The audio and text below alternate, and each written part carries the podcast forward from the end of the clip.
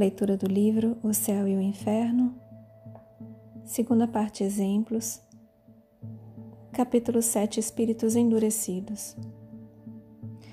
Angele. Nulidade sobre a Terra. Bordeaux, 1862. Um espírito se apresenta espontaneamente ao médium sob o nome de Angele. Número 1. Arrependei-vos de vossas faltas? Resposta: Não. Pergunta: Então por que viestes até nós? Resposta: Para tentar.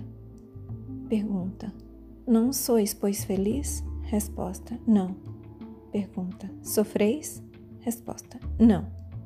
Pergunta: O que vos falta? Resposta: A paz. E aqui uma observação. Certos espíritos consideram como sofrimentos apenas aqueles que lhes lembrem as dores físicas tudo convindo que seu estado moral é intolerável.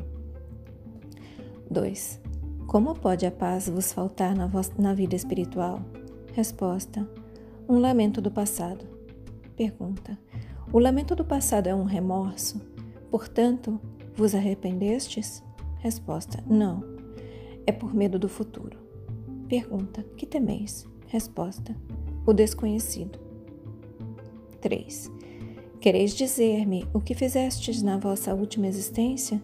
Isso me ajudará, me ajudará talvez a vos esclarecer. Resposta: nada. 4. Em qual posição social está, estáveis? Resposta: mediana. Pergunta: Fostes casada? Resposta: Casada e mãe. Pergunta: Cumpristes com zelo os deveres dessa dupla posição? Resposta: Não. Meu marido me entediava, meus filhos também. 5. Como se passou a vossa vida?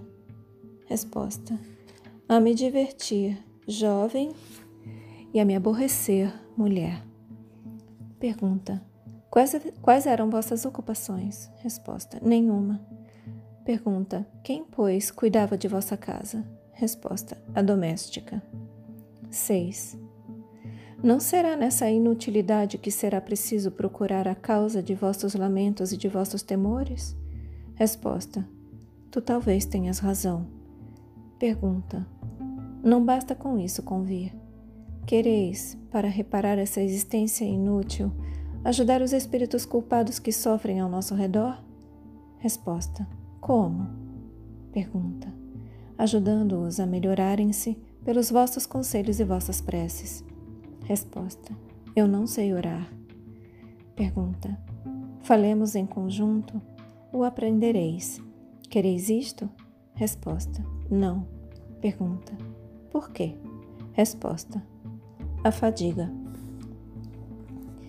E aqui vem instrução do guia do médium. Damos-te instruções colocando-te sob os olhos diversos graus de sofrimento e de posição de espíritos condenados à expiação em consequências de suas faltas. Angele era uma dessas criaturas sem iniciativa, cuja vida era tão inútil aos outros quanto a ela mesma. Gostando apenas do prazer, incapaz de procurar no estudo, no cumprimento dos deveres da família e da sociedade, essas satisfações do coração, únicas que podem dar o encanto da vida, porque são de todas as idades, pôde empregar seus jovens anos somente nas distrações frívolas. Depois, quando os deveres sérios chegaram, o mundo fizera o vazio ao redor dela, porque fizera o vazio em seu coração. Sem defeitos sérios, mas sem qualidades, ela fez a infelicidade de seu marido, perdeu o futuro de seus filhos, arruinou seu bem-estar por sua incúria e seu desleixo. Ela falseou seu julgamento e seu coração pelo exemplo primeiro e abandonando-os aos cuidados de domésticos, que ela não se dava mesmo ao trabalho de escolha. Sua vida foi inútil ao bem e por isso mesmo culpável, porque o mal nasce do bem negligenciado. Novamente, sua vida foi inútil ao bem e por isso mesmo culpável, porque o mal nasce do bem negligenciado. Compreendei bem, todos, que não basta vos abster das faltas. é necessário praticar as virtudes que lhes são opostas. Estudai os mandamentos do Senhor, meditai-os e compreendei que se vos colocam uma barreira que vos detenha à margem do mau caminho, vos forçam ao mesmo tempo retornar para tomar a rota oposta que conduz ao bem. O mal é o oposto ao bem.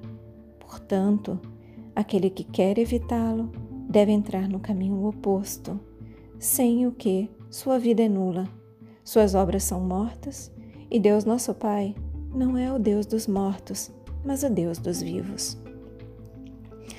Pergunta: Posso vos perguntar qual foi a existência anterior de Angele? A última devia ser-lhe a consequência. Resposta: Ela viveu na preguiça, ela viveu na preguiça beata e a inutilidade da vida monástica. Preguiçosa e egoísta por gosto, quis tentar a vida de família, mas o espírito tem muito pouco progredido. Ela sempre repeliu a voz íntima que lhe mostrava o perigo. A inclinação era doce e gostava mais de se abandonar que fazer um esforço para se deter no início. Hoje, ainda compreende o perigo que há em manter-se nessa neutralidade, mas não sente força para tentar o menor esforço para dele sair. Orai por ela, despertai-a, forçai seus olhos a se abrirem à luz. É um dever, ninguém o negligencia. O homem foi criado para a atividade, atividade de espírito, é a sua essência. Atividade do corpo é uma necessidade. Cumpri, pois, as condições de vossas existências como espírito destinado à paz eterna. Como o corpo destinado ao serviço do espírito, vosso corpo é uma máquina submetida à vossa inteligência. Trabalhai, cultivai, pois, a inteligência, a fim de que ela dê um impulso salutar ao instrumento que deve ajudá-la a cumprir a sua tarefa. Não a deixai nem em repouso, nem em trégua, e lembrai-vos que a paz à qual aspirais somente vos será dada depois do trabalho. Portanto, assim como por longo tempo negligenciastes o trabalho, assim por longo tempo durará para vós a ansiedade de esperá-lo.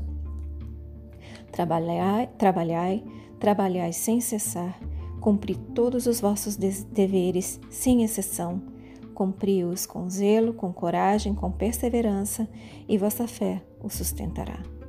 Aquele que cumpri com consciência a tarefa mais ingrata, aquele que. Só um pouquinho. Aquele que cumpre com consciência a tarefa mais ingrata, a mais vil em vossa sociedade, é cem vezes mais elevado aos olhos do mais alto que aquele que impõe essa tarefa aos outros e negligencia a sua.